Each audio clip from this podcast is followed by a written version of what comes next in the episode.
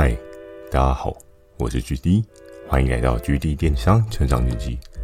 透过每周十分钟的电商成长故事，帮助你更加理解电商市场的运作。Mr. Buzz，近期 GD 又加入订阅的赞助计划，如果觉得 GD 的内容有帮助到你的朋友们，想要特别支持我的，也可以前往订阅赞助哦，支持我说出更多好的电商相关内容。如果想要询问的电商相关问题，欢迎大家寄信到描述栏的 mail，或者可以在留言板留言给我。Firstory 也有推出新的语音留言功能，期待大家可以给我更多不同的建议。好的，我们正式进入今天的主题。今天这一集呢，又是一个相对来讲比较生活化的一集哦，不是在游戏当中的故事主轴，而是一个生活体验的小短片。那这个主题呢，要讲到是什么？要讲到一个很舒压的事情，要讲到这个拔起来好疗愈。哎、欸，会不会有人看到这个主题就猜到我今天要讲的是什么？我相信应该或多或少有的人会猜到吧。但这个商品呢，在电商当中呢，是一个什么样的存在？这个故事就必须要从我大学一个体验开始讲哦。我还记得在大学的时候，从大一新生进入学校，然后再到大二，然后大三，然后到了大四的实习，实习之后毕业，整个大学的历程呢，我相信应该是许多人一个蛮辉煌的记忆吧。因为大学那个时候，是相较来讲，你是有很高的自由度，然后如果家庭状况许可的话，你还会有一些些的资金可以去做运用。我相信很多人可能在高中啊、国中啊所享受的自由度跟自己金钱的掌握程度啊，都不会有大学来的高许多。那我自己的大学呢，也是这样。虽然自己的家人并没有提供太多的资金上面的帮助，毕竟还要去打工，所以你的生活费还是需要靠自己去努力去赚的。那这样也没有什么不好，因为你可以体会到不一样的打工人生，我也觉得还蛮好玩的。那话说，我的大学体验是要开始讲我的大学打工人生吗？也不是哦。今天我们还是要比较 focus 在对应的商品上面哦。那我大学体验到底体验了什么？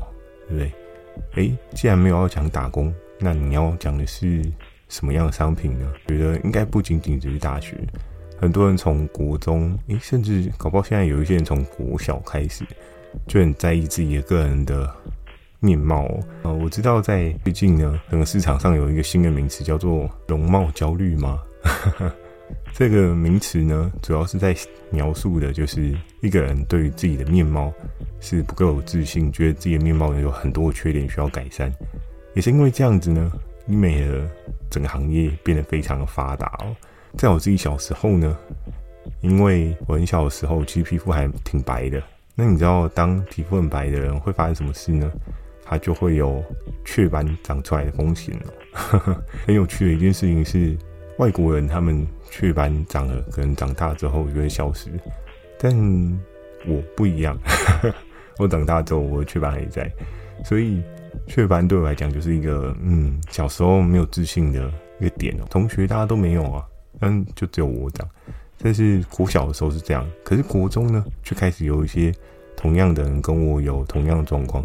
我们，同班同学里面也有一个女生，她也有长一些雀斑。那可能真的大家都是太白的底子哦，白皮肤的底子其实很容易，可能好像是说身体上面有一些基因还是因素，会导致你很容易吸收紫外线，然后生成了雀斑出来。前面讲到这些呢，主要就是要再讲。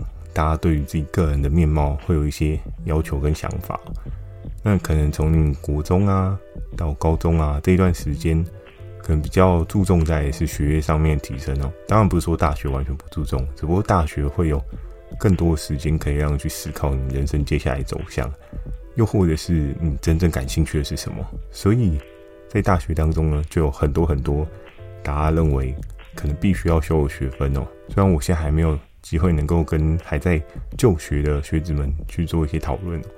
不过在我自己大学那个时候，我对自己的外在也是有一些想法。比如说呢，以男生来讲，你可能就像我自己有雀斑，我就想，嗯，那我要怎么样把雀斑变不见？可是到最后呢，就跟病毒一样，后来想说啊，算了，共存好了。因为小时候曾经有打过医美那种去除雀斑的东西，但到最后真的是很痛苦啊，因为你又不能晒太阳，然后你要擦防晒什么的，那搞得最后自己也觉得很累啊。可是，在大学呢，除了这个雀斑，还有什么东西可能是会困扰我？诶，以男生来讲的话，常会发生什么？毛孔粗大，对不对？在那个时候，就要真正的切入今天这个大学体验的主题哦。这个主题呢，就是因为毛孔粗大所导致的有粉刺嘛。那每个人对于粉刺都有一些不同的看待法。粉刺有很多种嘛，黑头粉刺、白头粉刺，还有什么粉刺？诶，我也不知道诶。反正比较常听到就黑头跟白头粉刺。那这两个粉刺，它在去除的过程中呢，有各式各样的方法。比如说，像在我国中的时候，我自己母亲就有跟我说啊，你就是把角质去一去，然后好好洗脸，这个就会消失了。哎，结果我发现每天要去角质，去到最后就皮肤过敏，还蛮有趣的。因为你知道，人嘛，总是希望很快的达到自己想要的状况，所以你就会比较过度的去使用一些可以去除的东西。那确实，那确实去角质之后呢，可能粉刺稍微比较露出头一些些，但是你的根本还是没有去除掉嘛，所以到最后就放弃治疗，你知道吗？就说嗯，好吧，算了。可是去粉刺这件事情上面也有很多人就说，诶，那个饮食习惯跟你的作息也很重要哦，因为你的作息如果正常的话，你的身体是有一个很基础的新陈代谢，那代谢的过程中呢，可以将你的这一些老旧的废物去做排除哦。当然，在大学那个时候，应该很少有人大学的时候作息十分正常吧？很多人应该都觉得，哦，十一点不是我今天生活的开始而已吗？不管你是要夜冲啊，还是你要夜间打篮球啊，还是你要跟朋友晚上去打牌啊什么之类的。那像这样的状况的话，多半在大学生活，大家都很晚睡吧？嗯，早睡的真的很少诶，很少听到早睡。所以呢，在我的大学体验当中呢，也有过不少次，我对于这个很大颗粉刺感到觉得懊恼。对，因为每个人都会 care 自己的外在是不是足够吸引人，然后有自信嘛。但是有时候在刷牙洗脸的那个 moment 啊，看到自己鼻孔上面的大大粉刺，就想到，哎呀，我应该要怎么去除呢？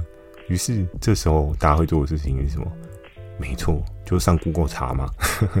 查看看会有什么样的方式可以让去除粉刺。哇，这个文章呢，或者是这个广告呢，就漏漏等哦。你只要打“去粉刺”三个字，哇，就出来一大堆的选择哦。比如说，哎，叫你去医美啊，其实医美就是烧很多广告费用，所以他们的 广告都会在很制定的状况。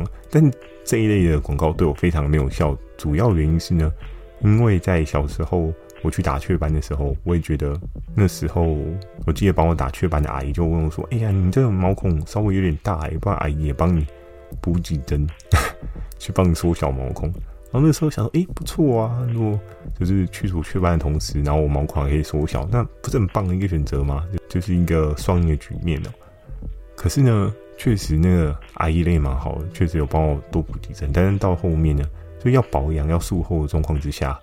我自己真的很冰冻啊，太过的懒惰，你知道吗？就真的很讨厌去擦一些什么 BB 霜啊、隔离霜啊，然后内心本能的觉得，哎、欸，这东西是女生在用，我一个男生，我为什么要用这些奇怪怪的保养品？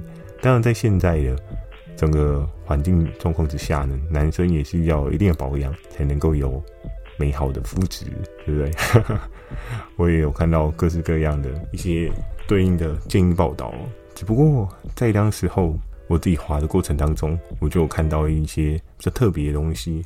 像那时候就有一个去粉刺的做法，它是有一个对应的导出液，在我们大学那时候应该还蛮火红的吧？我记得很多人都有买过这样的东西哦。它有个粉刺的导出液，然后导出液呢涂在你的鼻孔上之后，你好像贴上一个有点像是很薄的纸，但我忘记那种纸是什么样的纸哦。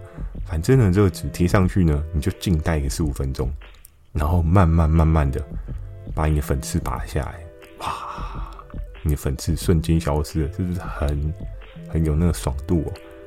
如果在那个时候呢，我讲的这一种算是蛮基础原型的哦。那还有另外一种呢，就是像那种黑鼻贴嘛，一些知名品牌的 BO 类啊什么，他们都有出一些妙笔贴，就可能帮助有一些人，哎，明天要跟人家约会，然后今天先贴了，先让你的粉刺少一点，然后毛孔收缩一点，看起来漂亮一点。女生打的粉不用打得太浓，不用打得太厚，这样子。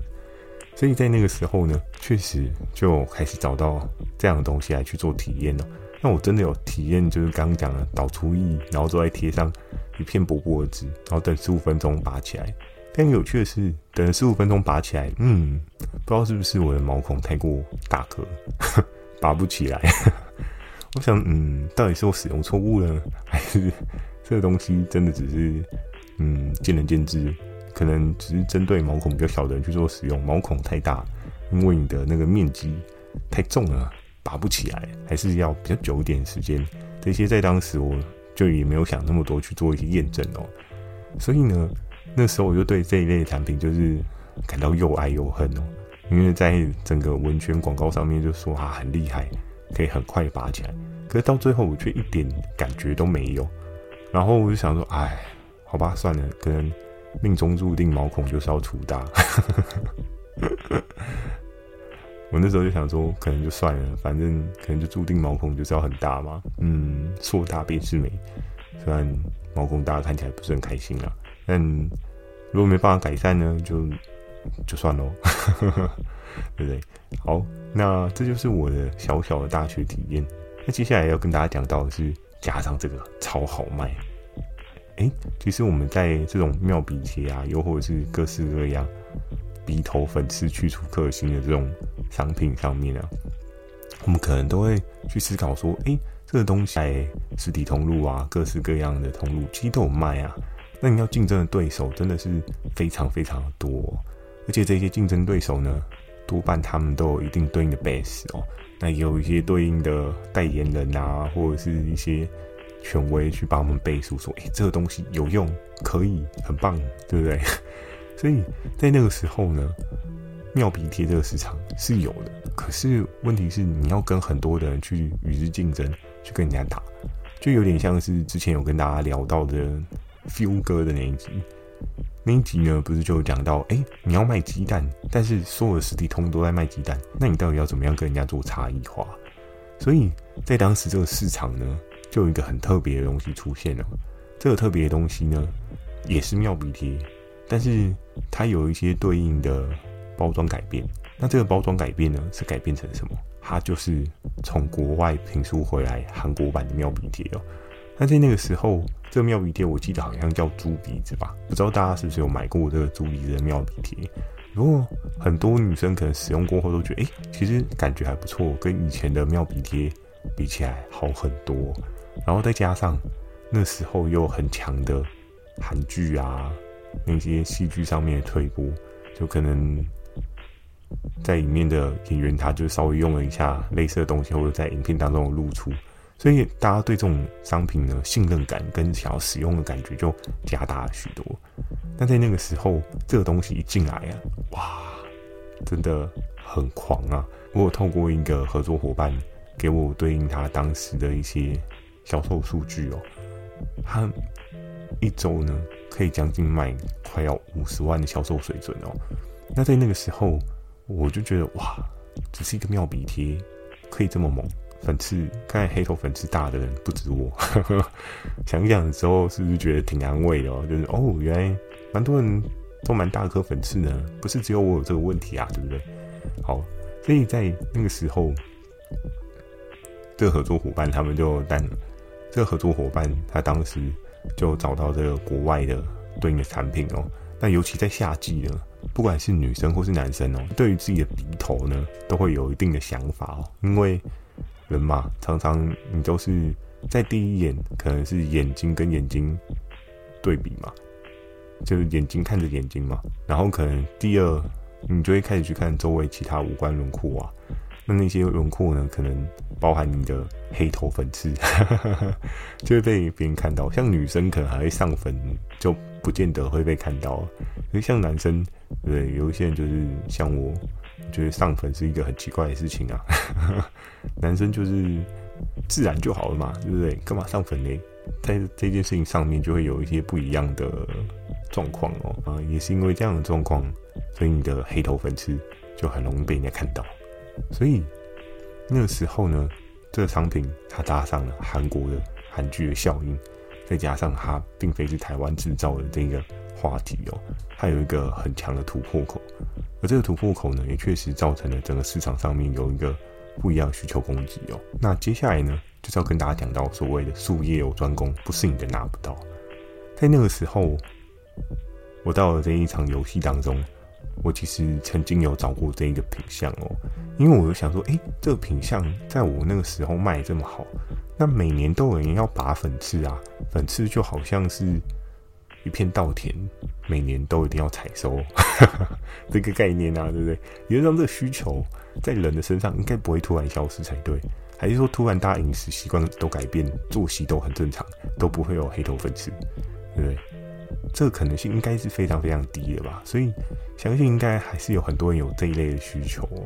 那在那个时候呢，我就跟雷恩大帅说，我想要去找这一类的品相，因为我在进去的时候，我非常想要去努力的是美妆这一块市场嘛，因为我就是天生反骨，人家跟我说，哎，美妆就没有搞头啊，你去做美妆干嘛？因为我的第一间工作呢，我的经验是比较偏美妆，我就觉得。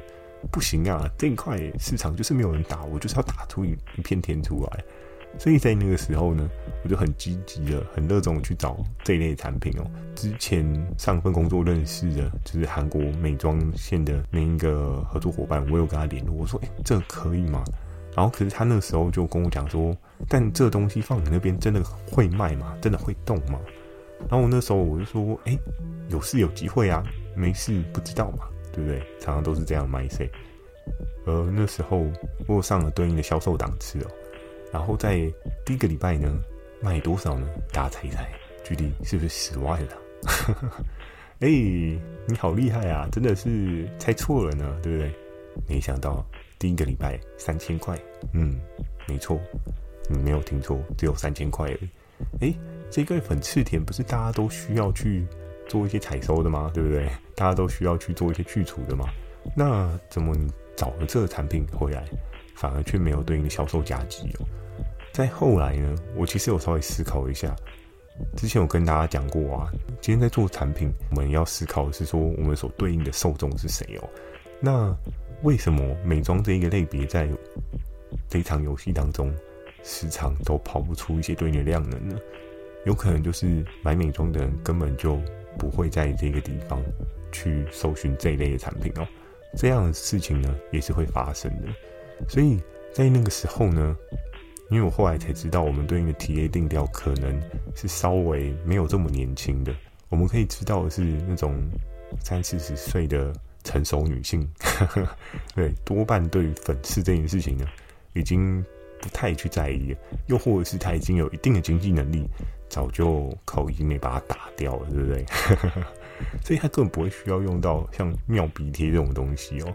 所以在那个时候呢，我自己也是相对的挫败。我想啊，别的地方大家都卖得很好，但为什么卖不起来？后来仔细想想，TA 真的定错了，你的努力呢，等于是没有努力哦。这样其实是相对可惜的哦。所以在那一次的测试过程当中呢，我的这个合作伙伴他也是觉得有点错了。他说啊，距离你这个怎么才这样子啊？我在另外一个地方销售真的是量的很猛诶、对不对？一个周期可能都是有个十万二十万，然后在那时候我只卖三千块，真的是小掉人家大牙哦。但有时候真的要稍微思考好自己不在领地对应的市场需求到底是什么。当你抓住了需求，你才真的能够做出一个相当猛的爆品哦。好的，今天这集的分享呢，就到这边。如果你喜欢今天内容，也请帮我点个五颗星。如果有想要询问电商相关问题呢，也非常欢迎大家进行到描述栏里面哦。或是可以在留言板留言给我。Firstory 有推出新的语音留言功能，期待大家可以有更多不同的建议。今天这一集的问题是什么呢？既然都讲到了妙笔贴，那怎么会不听听大家对于妙笔贴的一些想法呢？我相信每个人都经历过就学的时候嘛。当然，可能有的人没有读大学，像贾博士，诶、是贾博士吗？嗯，贾博士，像贾博士一样辍学了，没有读完大学，还是没有上大学。又或者是你是只读到高中，但我相信在你的就学阶段啊，青春期的那个时候，对不对？我们总是会非常非常在意外貌。当然不是说现在不在意啊，只是那时候呢，会是另外一种不同的在意的状况。所以呢，我相信妙笔贴应该每个人都有贴过吧？还是你真的没有贴过？你没有贴过的话，也可以帮我留言说一下。不好意思，举例我没有贴过。哎，不用加不好意思啊，不好意思是我一个惯用语哦。对，好，那非常期待大家可以分享给我你跟妙笔贴的任何故事哦，又或者是哎，其实，在现在市场上有什么样的妙笔贴是非常棒的、非常厉害的，就是真的贴上去可以直接收成的。那也非常欢迎大家在下方的留言板可以分享给我，举例我也想要去试一下，看我这个根深蒂固的粉刺呢，是不是有这个机会可以突然消失哦？那如果消失的话，我也非常开心哦。谢谢你的帮忙。好的，那我在 Facebook 跟 IG 也会不定期的分享一些电商小知识给大家。记得锁定每周二跟每周四晚上十点《GD 电商成长日记》。祝大家有个美梦，大家晚安。